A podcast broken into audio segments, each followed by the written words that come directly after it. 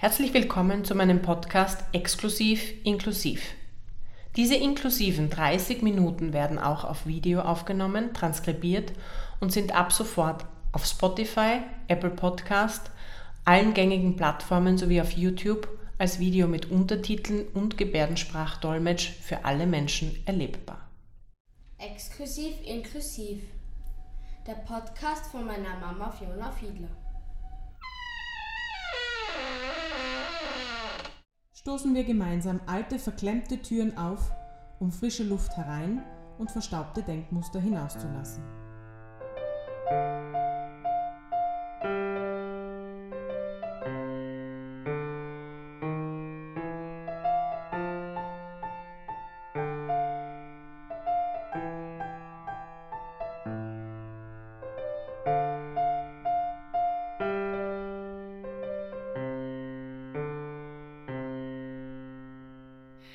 Herzlich willkommen zur 25. Folge des Podcasts Exklusiv Inklusiv. Ähm, heute ein besonderer Gast, Stefanie Bramberg von Discovering Hands. Freue mich sehr, dass du da bist. Ähm, vielleicht magst du dich kurz vorstellen. Ja, vielen Dank für die Einladung. Ich freue mich auch sehr, dass ich heute dabei sein darf. Ähm, ja, Discovering Hands ist ähm, mein Herzensprojekt. Ich bin äh, Geschäftsführerin ähm, von Discovering Hands seit 2020 bin aber auch Mama von zwei Söhnen, knapp zwei und fünf Jahre und ursprünglich aus Tirol, lebe aber seit längerem schon in Wien und äh, neben Discovering Hands auch begeisterte Musikerin und Sängerin. Sehr schön. Sehr schön, sehr schön. Sängerin habe ich nicht gewusst. Super. Ähm, Ziel meines Podcasts ist ja eigentlich, ähm, so ein bisschen Barrieren im Kopf aufzubrechen, mhm. ähm, weil ich ja ähm, Sprecherin für Menschen mit Behinderungen bin, aber seit einem Jahr auch Gesundheitssprecherin für die NEOS sein darf. Mhm. Und ich mir jetzt gedacht habe, ich möchte ein bisschen die Gesundheitsthemen in diesem Podcast integrieren und ähm, da ganz ehrlich, ist mir nichts Besseres eingefallen, als Inklusion und Gesundheit mit dir zu verbinden. Das kann ich nachvollziehen. vielleicht, vielleicht kannst du kurz erklären, was Discovering Hands ist genau, was es tut, mhm. was so passiert. Ich durfte ja schon einmal live dabei sein. Genau, genau. Sehr gern. Ähm, tatsächlich verbindet äh, Discovering Hands zwei Themen ähm, und das fand ich auch immer das Besondere an Discovering Hands.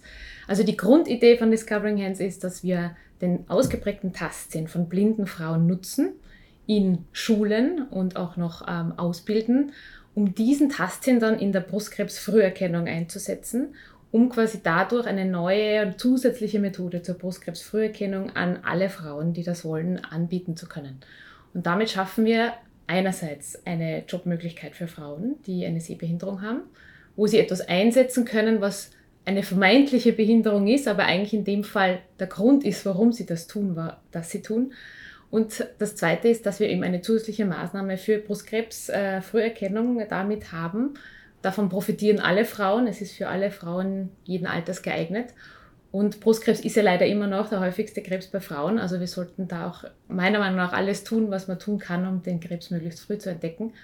Und diese zwei Dinge verbindet die Idee von Discovering Hands. Und deshalb sagen wir auch immer, das ist das Besondere, weil wir so eine Win-Win-Situation haben im Bereich Inklusion. Wir haben einen, eine Arbeitsplatzschaffung im ersten Arbeitsmarkt für Frauen mit Sehbehinderung und eben eine gesundheitsfördernde Maßnahme, eine Früherkennung in einem Bereich, wo das äh, um und auf ist, dass man möglichst früh die Krankheit entdeckt. Und die Discovering Hands ist, ähm, also wir bilden diese Frauen aus zu medizinisch-taktilen Untersucherinnen, so nennt sich der Begriff. Wir sagen immer unsere MTUs dazu. Also das ist nämlich eine sehr lange Ausbildung und auch eine intensive Ausbildung. Also wir sind für diese Ausbildung zuständig, aber dann auch vor allem dafür, dass die MTUs dann später auch wirklich einen Arbeitsplatz haben, bei Ärzten, in gynäkologischen Praxen und dort möglichst viele Frauen tasten äh, und äh, untersuchen dürfen. Sehr gut. Ja. Ich würde ja fast noch ein drittes Win dazu tun. Mhm. Also als Frau, die selbst zur Brustuntersuchung geht, muss ich sagen, ist es ja dann wesentlich angenehmer, wenn man unter Frauen ist. Ja, das stimmt. Also das ist auch eine Rückmeldung, die wir immer wieder kriegen. Es ist eine Leistung, eine, wir sagen auch so, von Frau zu Frau. Mhm. Es ist ein, im Kontext der Brustkrebserkrankung, die ja an sich kein nettes, schönes Thema ist. Das ist, da geht es um, um menschliche äh, Schicksale, das ist eigentlich ein, ein, kein schönes Thema. Aber in diesem Setting, in dem Discovering Hands äh, passiert, fühlen sich unsere Frauen äh, sehr gut aufgehoben, äh, weil die MTU sich auch sehr viel Zeit nimmt. Es ist auch eine Einzeluntersuchung, also man ist allein in einem Raum mit einer Tasterin. Die Tastuntersuchung dauert auch fast eine Stunde in Summe. Man kennt das vielleicht sonst beim Gynäkologen oder bei der Gynäkologin, dass man auch abgetastet wird im Rahmen der gynäkologischen Vorsorgeuntersuchung, aber das dauert relativ kurz. Das ist auch, manchmal hat man andere Erfahrungen gemacht, aber meine Erfahrung war, das war auch eher so ein bisschen schnell, schnell und machen wir eh, äh, aber gründlich und gut aufgehoben haben wir jetzt gerade bei der Tastuntersuchung da noch nicht gefühlt. Und bei der, bei der MTU ist das wirklich eine Stunde Tasten, ähm, sehr ausführlich und sehr gründlich und eben diese sehr persönliche und sehr niederschwellige Art und Weise. Es ist ein angenehmer Raum, man liegt. Es ist auch sehr angenehm, die Hände äh, auf sich zu spüren, äh, auch wenn sie dann relativ tief auch reintastet. Aber es ist auch eine angenehme Atmosphäre. Und das ist auch der Grund, warum viele Frauen zu uns kommen, weil sie es auch, die kennen dann die MTU auch schon, die kommen immer wieder. Und, und man hat dann auch schon so ein bisschen eine, eine Beziehung aufgebaut mit seiner MTU. Und äh, dann ist quasi dieses unangenehme Thema der Vorsorge, man schiebt das auch gerne ein bisschen vor sich her, ist da ein bisschen ähm, angenehm verbunden, eben aufgrund dieser Atmosphäre von Frau zu Frau, ohne Technik, ohne schnell, schnell äh, wird man abgefertigt. Also wir haben halt den, den Luxus, dass wir so viel Zeit haben können für ihn. Das haben die Gynäkologen nicht, das können sie auch gar nicht, sie können sich nicht eine Stunde Zeit nehmen. Und das ist das Feedback von Frauen, die zu uns kommen und das freut uns dann immer sehr, wenn wir auch merken, dass das auch so ankommt, weil es ist ja das Ziel, dass möglichst viele Frauen das machen. Und äh, das kann ich also nachvollziehen, weil ähm, das eine sehr ja, angenehme Atmosphäre im Bereich der Brustkrebsvorsorge ist, dass wir da versuchen zu schaffen. Ich durfte ja schon, schon ähm, quasi dabei sein. Ja. Und das, also, wenn ich jetzt so aus der Erfahrung meine, meine Brustuntersuchungen bei den Gynäkologen mhm. oder Gynäkologinnen ähm, mich daran zurückerinnere, ist es schon also wesentlich genauer und wesentlich ähm, intensiver, weil der, also man kann sich das ja so vorstellen wie ein Raster, das aufgelegt wird und da wird jeder, jeder genau. Millimeter genau. quasi abgetastet. Ähm, jetzt, du hast gesagt, es sind nur blinde Frauen. Ähm, ein kurzer Switch zum, zum, zur Breilschrift auch, weil ich ähm, ähm, dieses Tasten der Breilschrift ist ja irrsinnig äh, sensibel. Also mhm. da muss man ja super genaues mhm. Gespür haben. Sind es jetzt ausschließlich Frauen, die von Geburt an blind sind oder sind es auch welche, die später erblindet sind? Genau, also es ist, ähm, wir haben von bis, wir haben Frauen, die wirklich von Geburt an blind sind und wirklich auch eine Sehbehinderung bis zu 100 Prozent haben. Aber wir haben auch Frauen, die im Laufe der, äh, ihres Lebens erkranken an Augenkrankheiten und die zunehmend erblinden oder eine Sehbehinderung haben. Also wir haben nicht ausschließlich ganz blinde Frauen, mhm. ähm, sondern einfach eine, eine auch sehbehinderte Frauen. Und der Tastsinn ist ähm, auch, das muss man auch dazu sagen, nicht jede blinde oder sehbehinderte Frau ist per se mit einem sehr ausgeprägten Tastsinn mhm. ähm, ausgestattet. Es ist die Wahrscheinlichkeit und dass man dort Frauen antrifft in dieser Gruppe, die einen ausgeprägten Tastsinn haben, sehr hoch, weil sie zum Teil ja auch viel geübter sind, notgedrungen. Äh, vor allem, wenn man sehr früh schon erblindet, haben sie auch viel mehr Übung im Tasten. Wir als sehende Frauen und, und Menschen tasten ja kaum wirklich genau. Und, äh, aber trotzdem gibt es da ganz individuelle Unterschiede. Und es gibt Frauen, die per se einfach besser tasten als andere blinde Frauen. Und deshalb gibt es auch am Beginn dieser Ausbildung schon so eine Grundtastfähigkeit, die man mitbringen muss, und äh, das ist dann oft sehr unabhängig von der, vom Sehgrad, äh, von der Beeinträchtigung äh, der Sehbehinderung, äh, sondern das ist einfach, manche Tasten einfach besser und äh, spüren was mehr als andere. Und ein gewisser Tastsinn, ein ausgeprägter muss vorhanden sein. Und das äh, wird auch quasi in einem Art Assessment, so in, in ein paar Tagen, geschaut, ob das passt. Es ist auch, weil ich werde auch oft gefragt, ja, können das Männer auch?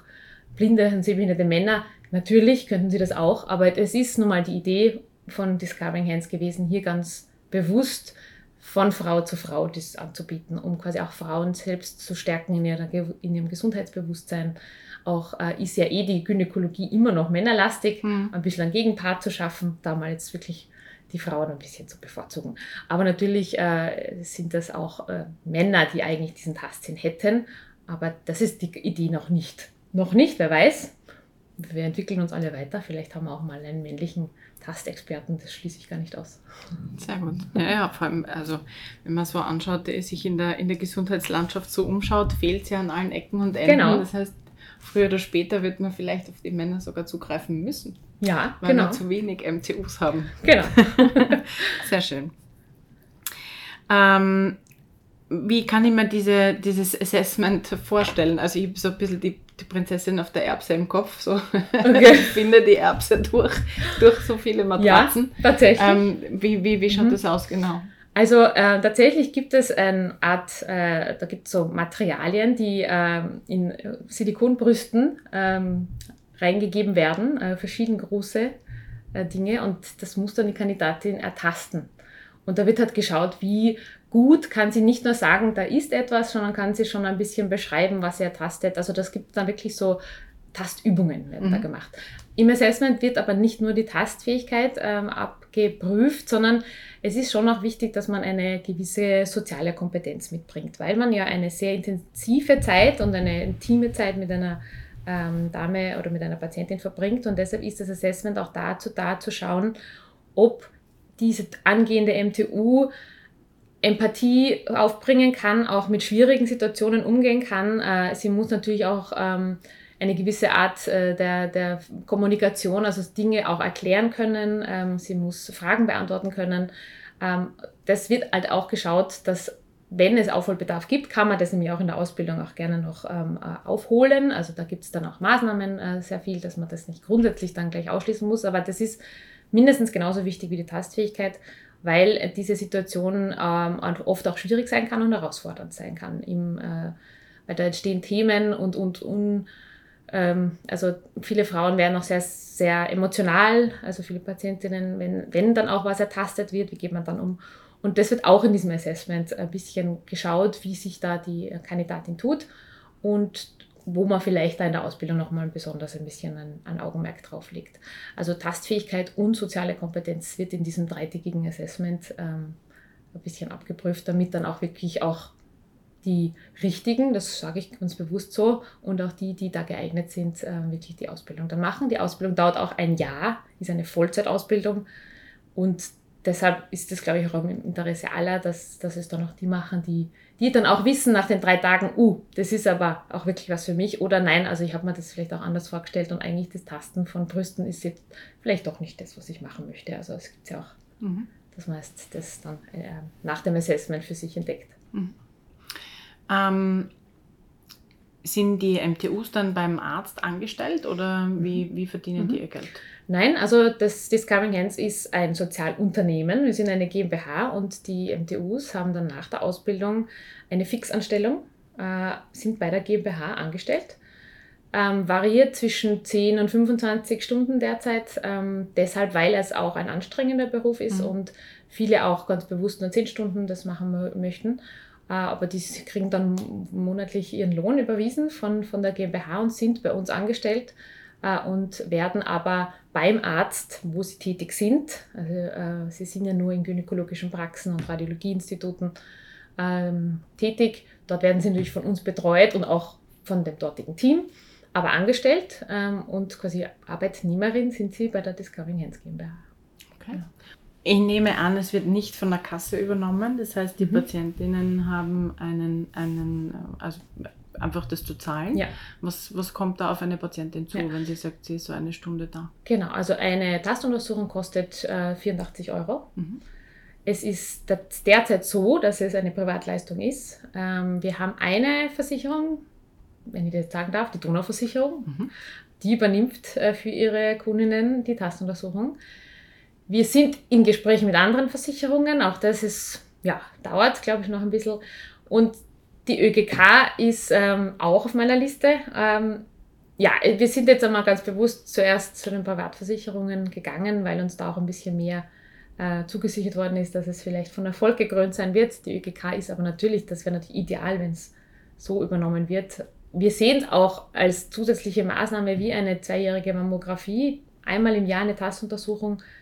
Ich hätte viele Argumente für die ÖGK. Vielleicht hören Sie sich die mal an. Würde mich freuen, weil das wäre natürlich schon äh, noch besser, weil dann könnte man es wirklich allen Frauen anbieten. Weil 84 Euro ist nicht wenig. Mhm.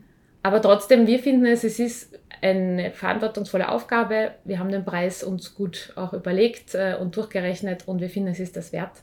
Und in der Regel zahlen es auch die Frauen. Natürlich über noch mehr erreichen, wenn es übernommen wird. Das ist Mhm. ohne eine Frage. Ähm, was ist jetzt, abgesehen davon jetzt, dass die Tastuntersuchung so angenehm wie möglich gemacht wird, Mhm. aber was ist jetzt der genaue Vorteil zu einer Mammographie? Oder warum reicht es nicht, dass der, dass der Gynäkologe schnell drüber tastet? Mhm. Also warum es quasi aus unserer Sicht nicht reicht, äh, dass man diese Tastuntersuchung beim Gynäkologen macht oder bei der Gynäkologin, ist einfach schlichtweg, weil in der Regel die Zeit nicht da ist, dass er sie überhaupt wirklich gut macht. Das ist dann nicht eine vollständige Tastuntersuchung.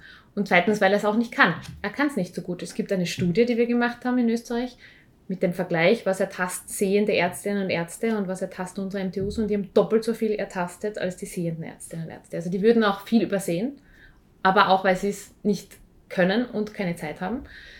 Ähm, und deshalb ist es für uns eben ein Ersatz für diese Tastuntersuchung beim Gynäkologen. Es ist aber kein Ersatz für die Mammographie. Also da die bildgebenden Verfahren sind auch nach wie vor die besten und wirkungsvollsten ähm, Maßnahmen. Wir sehen es als eine zusätzliche Maßnahme, weil die Mammographie ist ja auch vorgesehen alle zwei Jahre. Deshalb sehen es wir als ideale Überbrückung, weil Intervallkarzinome immer häufiger werden, was uns auch Gynäkologinnen bestätigen. Äh, deshalb sehen wir es als Zusatz zur zweijährigen Mammographie. Und was uns die Radiologinnen ähm, auch sagen, ist, wenn vor der Mammographie oder vor einer Sonographie eine Tastuntersuchung stattfindet und dann wird was ertastet, der Tastbefund kommt zur Radiologin, dann wird dort natürlich auch genauer hingeschaut. Also es ist auch eine Unterstützung, auch wenn man eine Mammographie macht, es ist so doppelt hält besser. Mhm. Weil auch das sind Menschen, man sieht das, wo man hinschaut und auch die können mal was übersehen und man sieht auch nicht alles, kommt auf das Brustgewebe an, wie dicht es ist. Also es kann auch durchaus etwas sein, was man gar nicht sehen würde oder nicht so gut und dann ist die Tastuntersuchung auch hier für die bestehende Maßnahme der Bildgebung einfach nochmal eine Unterstützung. Und für die jüngeren Frauen, das ist auch so, glauben wir, ein großer Vorteil, weil viele ja noch gar nicht zur Mammographie gehen, viele Jüngere. Also das ist ja ab 45 Jahren Mhm. wird es empfohlen. Aber trotzdem viele junge Frauen ja was machen wollen. Die haben vielleicht auch Erfahrungen gemacht und, und denken sich, was kann ich trotzdem machen, ohne gleich die Mammographie zu machen. Und da ist dann die Tastuntersuchung auch so ein, ein, ähm, ein erster Einstieg Mhm. und in die eigene Brustvorsorge und in die eigene Brustgesundheit. Und die jungen Frauen sind auch sehr engagiert und wollen auch was tun und sich selber da kümmern drum. Und da ist dann die Stunde äh, bei der MTU, die können dann auch Fragen stellen. Wir schulen nämlich auch, ähm, wie man sich selber zu Hause als Frau ein bisschen abtasten kann. Mhm. Das ist nämlich auch so entstanden, weil viele gesagt haben, eigentlich würde ich das gerne daheim machen. Der Gynäkologe fragt mich ja auch manchmal, ob ich es zu Hause mache. Und dann sage ich ja, aber eigentlich weiß ich gar nicht, wie es geht. Und deshalb haben wir so eine Schulung zur Selbstuntersuchung entwickelt, wo eine MCU auch zeigt, wie man das zu Hause regelmäßig machen kann. Und da sehen wir quasi in diesem, wir sehen uns quasi als zusätzliche Maßnahme in diesem riesigen Feld der Brustkrebsvorsorge und Brustkrebsfrüherkennungsmaßnahmen. Und ich glaube, es ist genug da für alle, dass wir hier niemandem was wegnehmen. Wir motivieren auch und weisen immer hin auf die äh, bestehenden Maßnahmen. Und wir sagen tatsächlich, also nicht statt der Mammographie. Also die, das, das sind wir streng. die Tastuntersuchung ist ein Zusatz, aber die Mammographie ist und bleibt das Beste. Und da haben wir auch ein tolles Programm in Österreich, was äh, wirklich, also das ist gut und das muss man nutzen als Frau. Aber wir sind halt ein Teil dazu. Sehr gut. Ähm, Österreich ist ja ein bisschen so ein, ein Vorsorgemuffelland. Mhm. Ähm, warum warum äh, kannst du vielleicht äh, erklären, warum Vorsorge so wichtig ist und warum auch vielleicht ähm, die, die Brustgesundheitsvorsorge wichtig Mhm. ist? Also ich glaube, es geht da einfach darum, glaube ich, dass wir ein bisschen unser Körpergefühl nicht so. Also ich denke mir manchmal, dass wir unseren Körper, wir finden viele Dinge wichtig, aber unseren eigenen Körper zu kennen und ihn auch zu beobachten, da sind wir einfach ein bisschen gemütlich und denken uns, wenn nichts wehtut und nichts zickt und zwackt, dann muss man auch nichts tun. Und dann äh, glaube ich, dass viele einfach erst wirklich gehen, wenn was wehtut oder wenn sie selber was merken. Äh, Und deshalb finde ich gerade bei, beim Brustkrebs ist das aber fatal eigentlich, weil wenn man es schon selber merkt, dann ist, ist es generell schon sehr spät. Und deshalb finden wir, ist die Brustgesundheit sollte eigentlich so dazugehören für eine Frau vor allem, wie Zähne putzen. Sage ich jetzt mal. Oder wie, äh, man geht ja, man putzt ja auch die Zähne und nicht nur, wenn man, äh, wenn man sieht, dass da was ist oder, oder äh, dass sich äh, was verfärbt, was nicht so sein sollte, sondern man putzt jeden Tag. Und sich selber kennenzulernen, seinen eigenen Körper kennenzulernen, ist, glaube ich, das Wichtigste überhaupt, um gesund zu sein, weil man selber einfach sich dann auch am besten kennt und sofort alles entdecken kann, was anders ist als vielleicht noch vor ein paar, vor ein paar Tagen. Brustkrebs wird auch immer noch am ehesten von Frauen selber zu Hause erkannt. Und wenn man eben so ein Gefühl hat für seinen Körper und für seine jetzt sage ich Brüste als Frau und das nicht äh, irgendwie komisch findet, das sich selber anzuschauen, sondern das gehört dazu wie äh, Pediküre, äh, wie die Mundhygiene, äh, wie zum Friseur gehen, dann, ähm, dann ist das, glaube ich, einfach, sollten wir uns wert sein. Warum das halt noch nicht ist, es ist einfach, glaube ich, Brustkrebs ist einfach eine schlimme Krankheit und es gibt einfach Angst, Angst davor, was zu entdecken, also befasse ich mich lieber gar nicht damit. Also ich glaube, das ist schon für viele der Grund, warum sie das alles nicht machen wollen, weil man Angst hat ein bisschen davor, dass dann was ist. Und wenn ich nicht hinschaue, dann sehe ich ja nichts. Ähm, aber ich finde, ich plädiere dafür, gerade bei jungen Frauen, die eigentlich ein, ein Bewusstsein schon haben für viele Dinge, dass man das auch schärfen kann, wenn man diese Brustgesundheit als was ganz Normales, das ist Bestandteil von, von der jährlichen Untersuchung auch beim, beim Frauenarzt, wenn auch die das ein bisschen äh, in den Vordergrund stellen, dass man sich selber einfach anschaut und abtastet. Das wäre jetzt so ein kleines Plädoyer für die Brustgesundheit. Und die Österreicherinnen und Österreicher, ja, ich glaube so, ich kenne auch Deutschland gut, weil die, die, Idee kommt ja auch aus Deutschland und da ist es ähnlich. Also da sind wir jetzt nicht in Österreich, glaube ich, so besonders ähm, faul bei der Vorsorge. Das ist einfach etwas, was in uns Menschen, glaube ich, so irgendwie liegt, dass man lieber wartet, erst wenn was wirklich wehtut. Ja, wenn es wirklich wehtut, ja.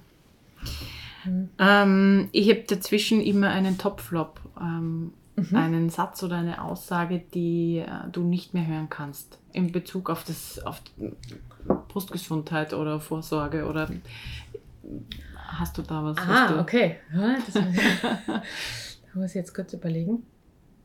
Ja, ich hätte, äh, glaube ich, was, weil ähm, das kann ich jetzt nicht mehr hören aus Sicht, aus der Historie heraus von Discovering Hands, wenn äh, wir versuchen, äh, eben neue Ärztinnen oder Ärzte oder zu finden oder Kooperationspartner zu finden, dann kommt das Argument, ja, dass wir ja dann unnötigerweise Frauen verunsichern, wenn was ertastet ist und das stellt sich dann als gutartig raus. Ihr seid zu verunsichert. Ja, das kann man nicht machen. Die, die, die geht dann nach Hause und, und äh, glaubt, sie hat Krebs. Und das kommt relativ oft, muss ich sagen. Mhm. Und diesen Satz kann ich insofern schon nachvollziehen, dass man alles tun muss, um diese Unsicherheit ähm, zu minimieren und möglichst kurz zu halten. Aber das als Argument zu verwenden, etwas nicht zu tun und nicht einmal uns tasten zu lassen, weil man vielleicht eine verunsichert, aber in Kauf nimmt, dass es vielleicht nicht entdeckt wird, das sagt niemand. Und diesen Satz, den kann ich tatsächlich nicht mehr hören. Und der kommt. Der kommt äh, öfters eben aus dem Gesundheitsbereich. Das ist quasi ein bisschen ihnen zu, zu unsicher, weil es, wenn es die, die MTU kann ja nicht sagen, was sie ertastet. Sie kann es nur beschreiben, sie kann auch sagen, wie groß es ist, sie kann es äh, aber sie kann nicht sagen, es ist gutartig oder bösartig. Sie hat mhm. keinen Röntgenblick. Mhm. Und das ist dann äh, ein Argument, das kann ich nicht mehr hören, weil ich finde äh, lieber zwei, drei Tage Unsicherheit als äh, wiege mich in falscher Sicherheit oder mach gar nichts. Mhm. Ja, besser zu früh als zu spät. Ne? Das mhm. ist, ja, ist ja da ganz, ganz wichtig, gerade in dem Bereich. Ähm, weil du vorher gesagt hast, es gibt noch nicht so viel MTUs. Mhm. Wie viel, wie viel gibt es in Österreich? Ja, also Discovering Hands gibt es ja, sage und schreibe, schon sehr lange, seit 2015. Aber wirklich ausgebildete, fertige MTUs haben wir drei. Aber gerade heute, heute hat die Ausbildung geendet für weitere drei. Äh, das heißt, wenn alles gut geht, die Ergebnisse erfahre ich erst am Abend, haben wir sechs MTUs. Und das ist deshalb so lange hat das gedauert, weil wir nicht von Anfang an so starten konnten, wie wir wollten, weil ähm, es ähm, zu Beginn nicht möglich war, diese Tastuntersuchung durch blinde Frauen in Österreich durchzuführen, weil es einen Ärztevorbehalt gibt und diese Tastuntersuchung nur von Ärztinnen oder Ärzten gemacht werden durfte oder durch, einen, durch eine Person, die einen Beruf hat, der ein Arztberuf ist, ein, Assist, ein ärztlicher Assistenzberuf oder ähnliches. Das war es natürlich nicht, weil die Tasterin, das gab es nicht. Das ist neu. Mhm. Und dann äh, hat das Gesundheitsministerium gesagt, sie unterstützen die Idee, aber bevor wir das wirklich machen können, braucht es eine große Studie. Es gab zwar schon andere Studien aus Deutschland, aber sie wollten eine österreichische.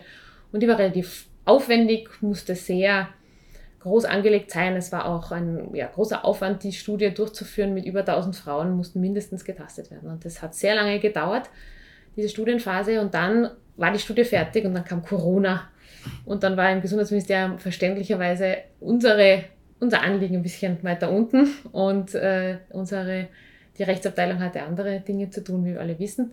War auch verständlich, aber das hat dann schon auch ein bisschen zu lange meiner Meinung nach gedauert, bis wir dann wirklich auch das Okay bekommen haben. Und schlussendlich haben wir eigentlich erst im Oktober 2021 das Okay bekommen, dass wir diese Tastuntersuchung so durch eine blinde Frau durchführen dürfen bei Ärzten und Ärztinnen. Und deshalb sind wir noch so klein, weil wir durften natürlich auch nicht ausbilden. Hm. Aber jetzt dürfen wir das alles. Deshalb haben wir auch gleich gestartet mit einer Ausbildung, haben Frauen gesucht, das hat natürlich auch ein bisschen äh, alles gedauert. Die Ausbildung selbst dauert ein Jahr. Und deshalb sind wir jetzt äh, quasi mit drei neuen fertig. Wir werden langsam wachsen, weil wir brauchen auch Arbeitsplätze. Ich möchte nicht viele Frauen ausbilden und dann habe ich keine Arbeitsplätze. Und deshalb werden wir auch in einer nächsten Runde wieder drei oder vier ausbilden. Und wir freuen uns natürlich, wenn wir in die Bundesländer gehen können. Jetzt sind wir noch Wien-lastig. Das ist dann schon der nächste Schritt. Gibt es schon Aussichten, ähm, Ja. welches das nächste Bundesland sein wird? Es gibt, äh, es gibt so ein bisschen so Bundesländer, die so ein bisschen aktiver sind noch oder halt eher zu uns äh, schon äh, den Kontakt gesucht haben. Das ist die Steiermark Mhm. äh, und auch Tirol ist jetzt da dazu gekommen. Äh, und durch ein Forschungsprojekt Vorarlberg. Also ähm, ja, die, die, die sind die, die, wo wir auch schon Ärztinnen und Ärzte in Aussicht hätten, äh, die dann auch eine anstellen, eine, äh, nicht anstellen, aber beschäftigen, weil das ist das Wichtigste. Ich äh, kann nur ausbilden, wenn ich Ärzte habe, die dann bei sich in der ähm, gynäkologischen Praxis eine MTU auch tasten lassen. Weil die Diagnose darf die MTU auch nicht stellen. Die darf nur einen Tastbefund, indem sie sagt, äh, machen äh, auffällig, nicht auffällig, beschreibt es, aber wirklich eine, eine Diagnose, eine ärztliche, es ist keine Ärztin, das Mhm. darf sie nicht. Und dann auch eine weiterführende Abklärung, Überweisung für eine Mammographie, das muss dann der Gynäkologe oder die Gynäkologin machen. Deshalb braucht man die Ärzte dazu. Mhm. Und das ist so auch der große Appell, äh, wenn wer wen kennt, frage ich mich mal aufgeschlossene Gynäkologinnen und Gynäkologen, dann stellen wir uns da immer gerne vor und versuchen zu überzeugen. Sehr gut. Ähm, wird ja nicht allzu schwierig sein, nehme ich an. Ähm, kann man pro Jahr nur drei ausbilden oder hätte, hätte, Also- hättet ihr mehr Platz?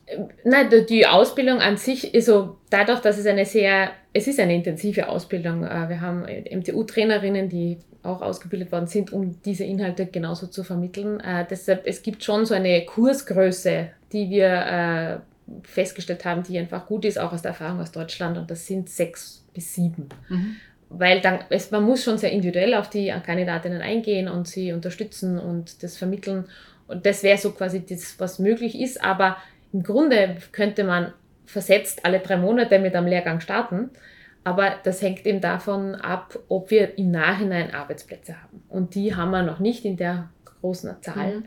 Äh, so dass wir jetzt, wenn wir drei MTUs im Jahr ausbilden, für dieses Jahr haben wir das geschafft, fürs nächste Jahr wäre das das Ziel äh, dann sind wir mal zufrieden.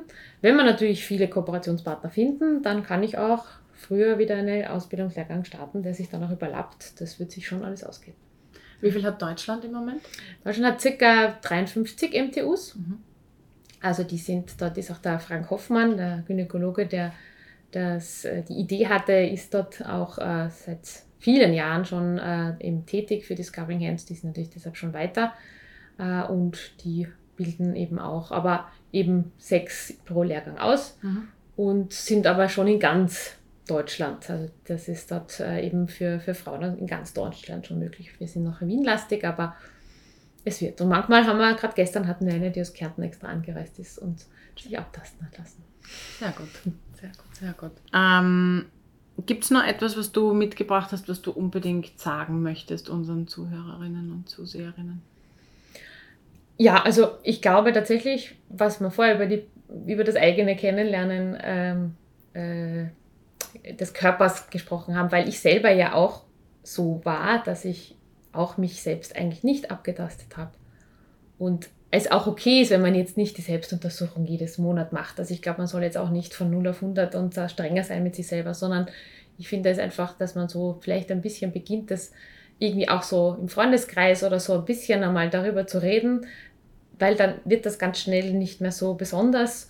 Und ich finde, das tut uns allen gut und gerade uns Frauen, uns da selber ein bisschen auch mit unserer Besonderheit, und das ist was Besonderes, äh, unsere äh, Brustgesundheit, ähm, dass wir da einfach ein bisschen lockerer umgehen damit und das nicht so in den, den Ärzte-Kontext nur stellen, sondern da geht es um mich als Person, als Steffi. Und äh, das habe ich auch durch meine Arbeit bei Discovering Hands entdeckt und das tut gut für einen selbst. Und das würde mich freuen, wenn wir da viele Frauen so ein bisschen erreichen können. Spitze. Super. Ähm, dann habe ich zum Abschluss noch einen Wordrap. Mhm. Ein, ein paar Fragen, also Sätze vorbereitet, wo ich dich einfach bitten würde, das ähm, zu vervollständigen. Mhm. Ja. Ähm, mein Traumberuf als Kind war. Anwältin. Gut. Ähm, so kann ich am besten entspannen. Bei ähm, Musikspielen. Klavierspielen. Ähm, dein Lieblingslied, das du selber singst. Ähm, Halleluja von Cohen. Mhm. Schön. Mit dieser Person würde ich gerne einen Kaffee trinken. Ähm,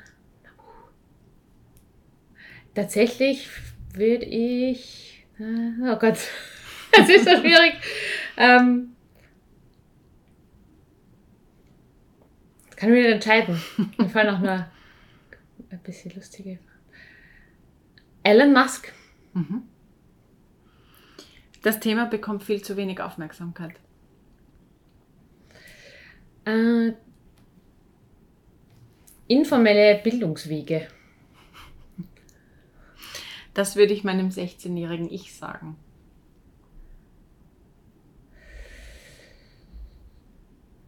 Ähm, es ist gut, so wie du bist.